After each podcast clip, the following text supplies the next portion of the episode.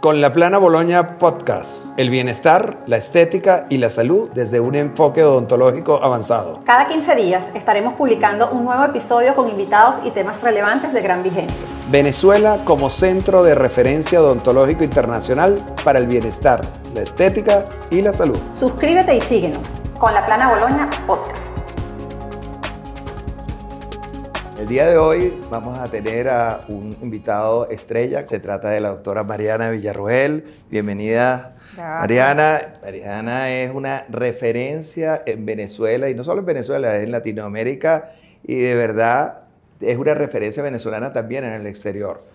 En ella, ella ha sido, eh, se entrenó en el área de patología en Inglaterra, después se hizo magister en la Universidad Central de, Venezuela, en bioética, en, ¿cuál, en, en bioética y, y, en medicina bucal. En medicina bucal, ¿verdad? Entonces, porque realmente es como una nueva línea de odontólogos que realmente no son odontólogos tradicionales, sino son médicos bucales que amplían muchísimo al área de la medicina bucal y de la patología. De verdad, es un súper honor tenerte aquí. Y bueno, hoy Tú me dijiste que íbamos a hablar de un tema candente. Candela, sí. Candela. Vamos a hablar de un tema candela. ¿Y cómo es ese, ese tema? Primero quiero darte las gracias por, por esta invitación. Me siento súper emocionada de estar aquí. Vamos a hablar de algo que, bueno, en este momento está de mucho furor y que tiene mucha importancia, que son las enfermedades de transmisión sexual, pero en cavidad bucal. En cavidad bucal. En cavidad bucal. Sí, porque es, es, un tema que está totalmente asociado y, queremos saber, no solo para el gremio odontológico, sino el público en general, este, cuáles de ellas se presentan y cómo podemos, eh, se puede llamar la atención al paciente y cómo el odontólogo debe estar prevenido para la detección. Muchas preguntas ahí bien buenas que me haces, ¿no? Primero, em, la gente tiene que saber que las enfermedades de transmisión sexual pueden estar en cavidad bucal, porque uno siempre piensa en en alguna enfermedad de transmisión sexual y piensa en la parte genital. Y por vía orogenital, pues por supuesto, la boca se puede infectar. En este momento, casualmente, tenemos una crisis eh, porque hay un ascenso en el número de sífilis en nuestra población. Entonces te preguntarás, ¿tú ¿podemos tener sífilis en cavidad bucal? Sí, la respuesta es sí. ¿Podemos tener gonorrea en cavidad bucal? La respuesta es sí, lamentablemente. Y una de las infecciones que más nos preocupan es el virus papiloma humano, el, gran VPH. ¿Y por qué nos preocupan? Bueno, porque ese virus tiene la posibilidad también de infectar la cavidad bucal, pero cuando infecta la cavidad bucal, en algunas personas se queda ahí y está asociado a cáncer de orofaringe. Entonces ahí la cosa se complica porque no es nada más un problema de enfermedad de transmisión sexual, sino que también tenemos un problema de cáncer que está asociado a ese virus. Parece, pareciera que la situación social eh, que ha sufrido el país en estos últimos años ha empeorado, porque casi pensar en sífilis, yo creía que estaba erradicada prácticamente a un nivel porcentual muy bajo. O sea, está presente en este momento un, un, auge del... Un auge increíble. Sífilis es una enfermedad, bueno, legendaria, viejísima. Y lamentablemente hay ahorita un ascenso, no solamente en Venezuela, también hay un ascenso en toda Latinoamérica. Tenemos unas cifras muy grandes. Últimamente hicimos un trabajo multicéntrico bien interesante para ver sífilis en cavidad bucal en Brasil, Uruguay, Argentina, Venezuela y encontramos números muy altos. en nuestra casuística tenemos, tenemos casos, y perdón la redundancia, de sífilis en cavidad bucal. ¿Qué son para nosotros como odontólogos los signos de alerta en un paciente? Bueno, por ejemplo, un paciente que tenga algunas ulceraciones, llaguitas en la cavidad bucal que no, que, no, que no mejoren, pacientes que tengan este, manchitas en las manos y en los pies, son muy típicos. Personas que te digan, se me está cayendo el pelo, se me cae la ceja, se me cae, tengo... Son indicativos total. Son indicativos. Sífilis es la gran imitadora, ese es el rollo porque como es la gran imitadora, imita a muchísimas enfermedades. Entonces, ¿cómo nos curamos en salud? Un examen de sangre. Como nosotros a nuestros pacientes en esta evaluación integral que le hacemos, entre otras cosas, le mandamos laboratorios, una de las cosas que podemos ordenar es un examen que es el BDRL, que no es específico para sífilis, pero si da positivo, ya nosotros podemos hacer la identificación. Entonces, BDR, todo paciente que vayamos a operar, que vayamos a evaluar, que obligatoriamente obligatorio, vamos a mandarle nuestro perfil 20 o nuestro prequirúrgico y que tenga el BDRL. Un BDRL positivo puede estar positivo en otras enfermedades. Claro. Pero si ya no sale positivo aquí, y ya nosotros tenemos algunos signos clínicos en el paciente, ya nosotros lo podemos encaminar. Además, esta es una enfermedad que se cura. Entonces, sin miedo, dejar el mito y bueno, para que no lo transmita otra gente y mucho peor a los hijos. No, y, si agarra a una, a una persona embarazada con la presencia de sífilis, es un problema enorme de transmisión para, para, el, eh, para el feto. Absolutamente. Sin nombrar, por ejemplo, esos dientes que se, se, transforman por la sífilis. Que, Tal cual. esos dientes de Hutchinson y los dientes como en clavo. Todas esas malformaciones que puede tener un niño porque la madre haya tenido sífilis. Entonces, le hacemos un favor, por supuesto que sí. Entonces, bueno, eh, verdaderamente, un poco lo mencionabas tú, está asociado sífilis a un problema eh, de, recursos ¿no? económicos. Eh, las poblaciones más bajas tienen más sífilis, pero eso no significa que escapemos de eso. Cualquiera está en riesgo de tener sífilis y en cavidad bucal. Claro, pero es que el, tema de la, de la ayuda sanitaria también ha mermado y eso ha hecho que, se, que, mm, vuelva el alza, porque antes hasta en los niveles de, yo me acuerdo perfectamente que a nivel de, de prostitución, esas personas iban, se controlaban sanitariamente, le daban un certificado de que estaban libres de, de y entonces había un control sanitario. Eso yo creo que ha desaparecido o tiene que volver entonces a aparecer con este auge? Bueno, yo creo que la gente, bueno, eh, el, acceso a los preservativos, eh, eh, que cada vez son más costosos, y bueno, el problema de, educativo. sífilis en Venezuela sigue siendo de obligatorio registro. Correcto, sigue siendo. Sigue siendo, verdaderamente en eso. En eso se ha mantenido. sí, es muy serio, es de obligatorio registro y se le da el tratamiento al paciente lo cual garantiza que se cubra con penicilina y, bueno, se inyecte y se le da su tratamiento y ese paciente sale de eso y se le da también a su pareja o a sus parejas, ¿no? Entonces, eh, porque esto está, por supuesto, relacionado también con promiscuidad. Entonces, bueno, hay que tratar a la persona, hay que tratar a las parejas, hay que tratar con las que ha tenido contacto sexual. Y bueno, y ojo, el odontólogo que no utiliza el equipo de eh, protección también está expuesto. Porque si pasa a las mucosas ese treponema, esa bacteria, también está expuesto. Y no queremos contagiarnos de esa manera, ¿no? Ni de ninguna, ni de ninguna. No por laboral, ni mucho menos por... Tú, hablas de eso y yo me acuerdo de que nosotros empezamos siendo estudiantes de odontología y trabajábamos sin guantes. Yo ejercí dos o tres años sin guantes, o sea, eso es yo me horrorizo hoy en día nada más de pensar eso, es, terrible. yo, creo que no puedo. No, no, no, yo no. Es, imposible, imposible.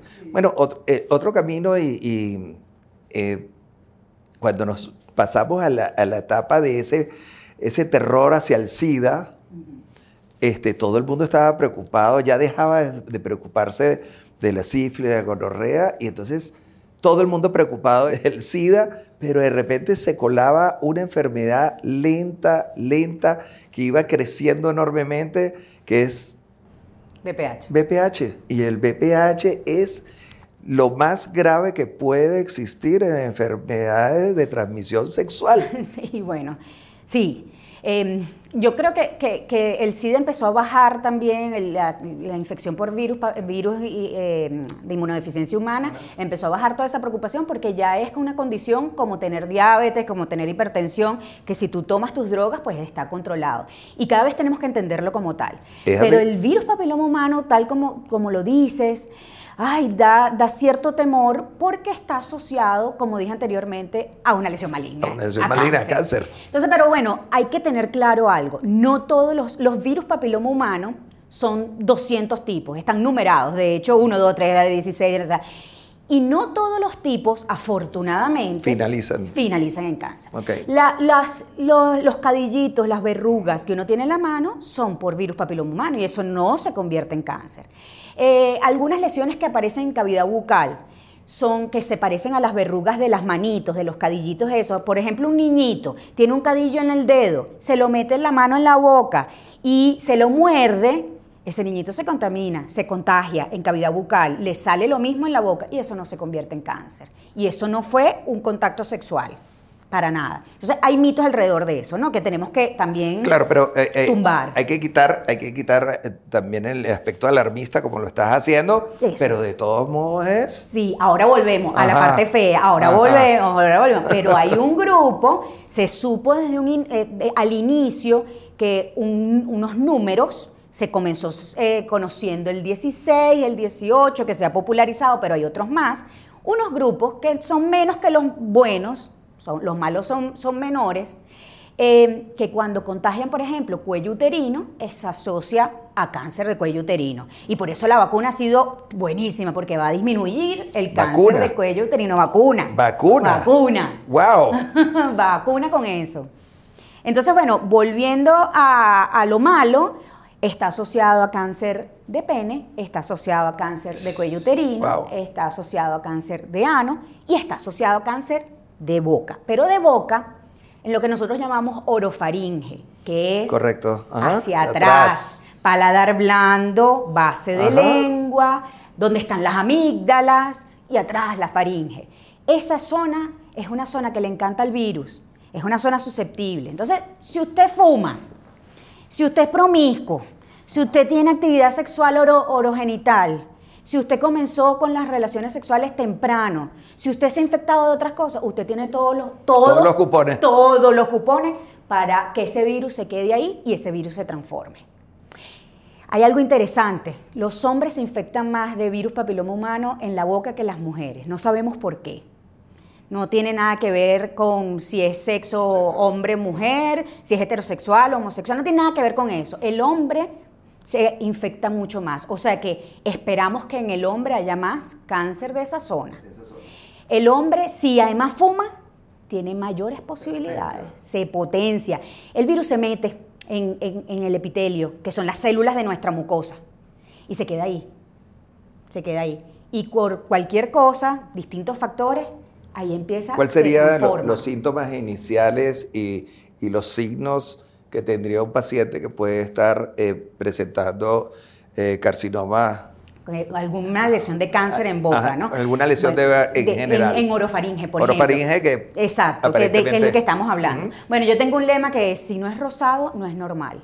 Tu mucosa debe ser rosada. Usted se revisa su mucosa y la, nuestra mucosa de la boca y de atrás, del paladar, debe ser rosada. Si no es rosada, ese cambio de color debe alertar. Pero, por ejemplo, una sensación de cuerpo extraño, ese paciente que te dice, yo siento que me comió una espina de pescado, como si tuviera una espina de pescado ahí clavada.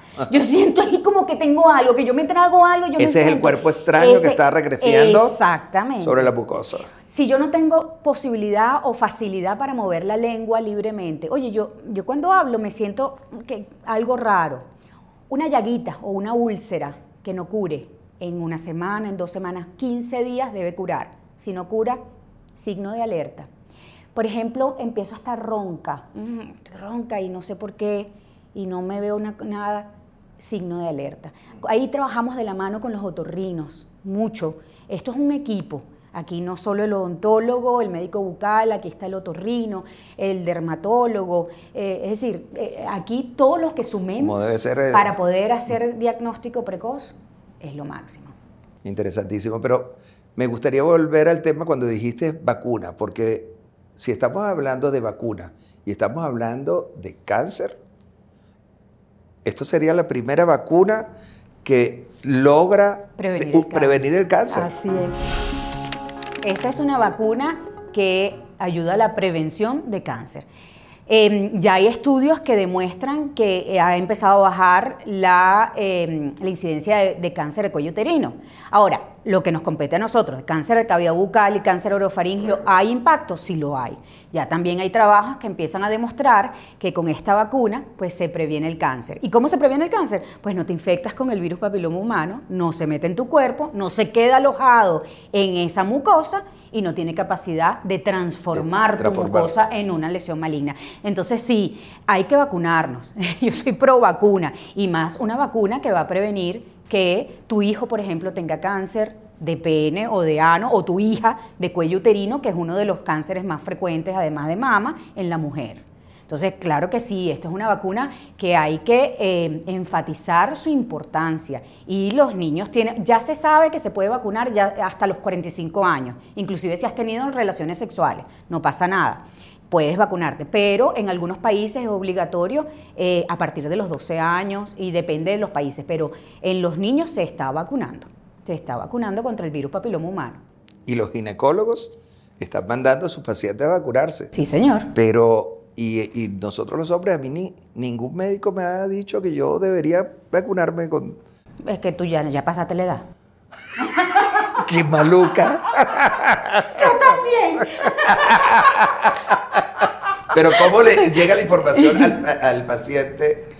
Eh, hombre. Eh, el hombre también debe vacunarse. Claro, esta vacuna eh, está muy asociada al cáncer de cuello uterino. Y tú dirás, bueno, ¿y el hombre entonces qué? Pero el hombre transmite el virus, por ejemplo, y ahora tenemos un segundo problema de salud pública, que es el cáncer orofaringio. Y como te dije antes, los hombres tienen más posibilidades de infectarse en boca. Entonces, em, vamos a prevenir, vamos a prevenir, con vacuna. Entonces prevenimos no solamente las de las áreas genitales en mujeres y en hombres, sino que también prevenimos en mujeres y en hombres también la de cáncer orofaringio. Entonces yo creo que es fundamental, tanto hombres como mujeres, si tenemos la posibilidad, pues deben vacunarse. Y a los hijos, vamos a vacunarlos, vacunarnos contra el virus papiloma humano campañas de educación. ¿Cómo, cómo verías tú que se debe manejar esto a nivel público o a nivel masivo para llegar un poquito más de información? Porque justamente estamos haciendo este programa, este podcast, Mariana, por tu solicitud que abordáramos este tema, porque tú sabes que es, un problema porque tú lo palpas todos los días. Es correcto. ¿Cómo, cómo lo manejarías tú? Si fueras eh, ministro de la salud o, quisieras, o quisieras tratar de, em, manejar este tema a nivel masivo? Yo, bueno, yo creo que eh, estas vías eh, llegan mucho a, la población lo que es radio, las nuevas formas de, comunicación, las redes sociales, podcast, todas estas cosas son geniales.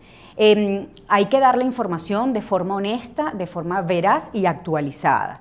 Em, no todos los virus papiloma humanos son el coco y son malos. Y la gente a veces va al otro extremo de em, ponerse, por ejemplo, una mamá que tiene un niñito con una lesión por BPH en cavidad bucal, se asusta, piensa que el niño eh, estuvo abusado o piensa que el niño este, le va a dar cáncer. Entonces, hay que con honestidad decir las cosas. No, en ese caso no, no necesariamente la vía de transmisión tuvo que ser la sexual, puede haber una autoinoculación. De hecho, hasta la madre se lo puede pasar al niño de forma vertical cuando pasa por el canal vaginal en el parto. Es decir, hay otras formas. Ahora, en el adulto, obviamente, es de transmisión sexual pero en el niño no. Y de nuevo, no todos los virus papiloma humanos son, están relacionados con cáncer. Y además, si usted es inmunocompetente, si usted tiene una dieta balanceada, si usted no fuma, si usted no es promiscuo, entonces le van bajando las papeletas ahí tenemos menos posibilidades. Entonces hay que evitar el riesgo. Yo no digo que vamos a ser unos monjes tibetanos, ni mucho menos, pero evitar riesgos que son innecesarios. Entonces, mm, bueno, no, no ser promiscuo, utilizar barreras de protección sexual, em, higiene bucal, no, no infectarnos con otras, cosas. Esto está todo eh, eh, eh, encadenado, integrado, porque nosotros no somos un individuo que solo es una boca o hacemos una sola cosa, somos una integración completa. Evitar cualquiera de las formas de tabaquismo, incluyendo el vapeo. Nada de vapeo nada de tabaco eh, artesanal, nada de eh, narguile. Todos esos son factores de riesgo altísimos a cáncer bucal. Y a nivel, a nivel de, de, nosotros los odontólogos que estamos ejerciendo y que de repente esas subespecialidades y el odontólogo general no se fija tanto en tejidos blandos, sino está directo, limpieza, tratamiento de conducto, la carie y todo el, examen clínico bucal de tejidos blandos, levantar la lengua, ver justamente la zona posterior de la garganta, todo eso, ¿el odontólogo tú crees que está haciendo su trabajo bien realizado o necesita un reentrenamiento, una remotivación, una, eh, una, nueva etapa de, entrenamiento para que lo haga? Bueno, yo creo que esto es como todas las áreas, ¿verdad? Eh, a mí me enseñan a hacer una resina y yo debo irme actualizando en el tiempo y hacer educación continua. El que se queda con solo lo que estudió está, está rapado, está, mal, ¿verdad? Y no, no, no debería ni siquiera ejercer. Entonces, e, en esta área pasa lo mismo. nosotros no pretendemos que todo el mundo sea patólogo ni médico bucal, pero sí unos conocimientos básicos que le permitan eh, darse cuenta de los signos de alerta y hacer las referencias claro, correspondientes. El, el, saber, el saber lo por lo menos diagnosticar algo para poder referirlo. Exactamente. Y que le llame de alerta y darle una alerta al paciente y orientarlo exacto. Que te llame la atención y tú digas aquí la cosa me está, que si es bueno, chévere, pero si es malo, hice un diagnóstico precoz y le salvé la vida al paciente. El odontólogo ya se está dando cuenta que tiene en sus manos la posibilidad de salvarle la vida a un paciente. Eso ha cambiado. Y yo creo que, bueno, eh, en, todas las escuelas ya hay un movimiento en el que mm, se intenta que el odontólogo no vaya más allá. Todo el que hace estética, el que hace endodoncia, el que hace otra cosa, ya están sintiendo que esto, yo eh, tengo un paciente al frente, lo que tengo... que, integralmente. Exacto, exacto. Y yo no voy a ser patólogo, pero... Y cada vez hay más personas metiéndose en cursos de educación continua. Y bueno, eso ha sido un poco nuestra motivación por muchos años eh, que hemos estado en la Sociedad Venezolana de Medicina Bucal, a Uber Brito y yo, bueno, de la mano por muchos, muchos años, dándole ese espacio y esa importancia a esta área porque a veces uno lo dice ligeramente, pero, pero cualquier cosita que haga el odontólogo y que pueda detectar a tiempo le salva la vida a ese paciente. Y es que la relación odontólogo-paciente es una cosa muy estrecha, es una cosa en la que... No, va. ¿Verdad? Y uno ve a ese paciente por muchas, dígame tú, tú lo debes ver muchas veces y, hace, y haces una conexión con esos pacientes increíble. Y cuando ves algo raro, te llama la atención. Tú dices, epa, esto no lo tenía hace un mes que vino. Entonces, eso es lo que nosotros queremos cada vez que diagnostiquemos más rapidito, porque cuando se diagnostica el cáncer de boca rápido, las posibilidades de vida son altas. Pero cuando ese cáncer crece de boca, porque en la boca hay cáncer, pues como hemos venido diciendo, y se va para el cuello, por ejemplo, las posibilidades de vida bajan, pero vertiginosamente. Nosotros hacemos un, énfasis en, la consulta y el, el, odontólogo que hace la primera consulta fotográfica, que hace el escáner intraoral, el escáner facial, dentro de sus obligaciones está hacer un, examen exhaustivo de, tejidos blandos. Y eso no te imaginas que es como cuando a mí me dicen en, el consultorio de las doctoras, me dicen, usted sí ve eh, fisuras en los dientes. Y le digo, claro, es que la estoy buscando todo el día. Eso es un problema para nosotros, los los restauradores. Igualito para ustedes, los patólogos, y para todo el, el gremio odontológico, hay que buscar minuciosamente que si hay alguna lesión y de manera preventiva estás de verdad salvando, puedes salvarle la vida a un, paciente. paciente. Sí, es que uno no reconoce lo que no conoce. Claro. Entonces, cuando yo no conozco nada y yo no me he actualizado y yo no veo qué es lo que hay y yo no sé cuáles son los signos, por lo menos mínimos, de cambio, no nunca los voy a reconocer. Pero las pocas veces que me ha tocado ver una, una lesión muy mala, la verdad que es impactante el momento que el paciente algo horrible debajo de boca y tú levantas y tú dices, Dios mío, gracias a Dios yo no veo esto casi nunca. Pero es, es, es, grave cuando un paciente ya ha tenido ese estadio de enfermedad, de una tumoración avanzada por temor. Y ese, me estoy acordando de ese paciente, ese paciente sabía que tenía algo, pero no venía, no venía, no venía. Me llamaba por teléfono, lloraba y, y me colgaba después. Y no venía hasta que al fin eh, llega a consulta y realmente tiene una lesión terrible de base de lengua. Bueno, Mariana, ya estamos finalizando. Esta... Qué, pena. Danos algo en positivo de todo esto que está ocurriendo y que los avances médicos aparte de la vacuna. ¿Cómo lo ves tú para, para todas estas enfermedades de transmisión sexual? Lo positivo es que cada vez yo recibo más pacientes de médicos y odontólogos que empiezan a evaluar la cavidad bucal. Entonces estamos haciendo trabajo. Estamos, hay odontólogos que están enganchados, algunos quizás no, pero cada vez eh, la gente me decía, pero diagnosticas ahora más. Es que ahora ven más. El odontólogo general ve más, el médico internista ve más, eh, abren la boca, examinan, y eso es estupendo. Eso es estupendo porque, bueno, eh, mientras más diagnostiquemos y sobre todo a tiempo, pues mucho más vamos a prevenir. Em, lo otro, pues nada, em, yo creo que, que cualquier persona debe verse su boca debe siempre evaluarse su boca. Todos nos podemos parar frente al espejo y vernos, ¿verdad? Y hacernos el autoexamen de la cavidad bucal. Yo siempre digo, así como las mujeres nos hacemos el autoexamen de mamas, pues igual todo el mundo se puede hacer el autoexamen de la cavidad bucal y buscar que su mucosa esté rosada, que esté bien, que no haya ningún bulto, que no haya ninguna llaguita, que no haya ningún cambio de color, porque si no es rosado no es normal. Es correcto. Entonces, bueno, y si ve algo ir al odontólogo sin miedo, eh, porque puede ser cualquier cosa, puede ser algo bueno. En la cavidad bucal hay una variedad, bueno, tremenda de lesiones, la mayoría son buenas, pero si es mala y lo diagnosticamos a tiempo, se puede curar, puede salvarse de eso, puede ser un capítulo pasado. Entonces, mientras más rápido vayamos a nuestro odontólogo para hacer eh, nuestro examen bucal, pues mucho más posibilidades tienes de salvarte si eso es un cáncer. Bueno, te damos las gracias, Mariana. De verdad que ha sido una información súper valiosa. Eh, Encantada. Y, a gran nivel, como tú estás entrenada y preparada en tu ejercicio profesional. Muy sabroso. Un placer, de verdad, y gracias por venir. No, gracias a ti.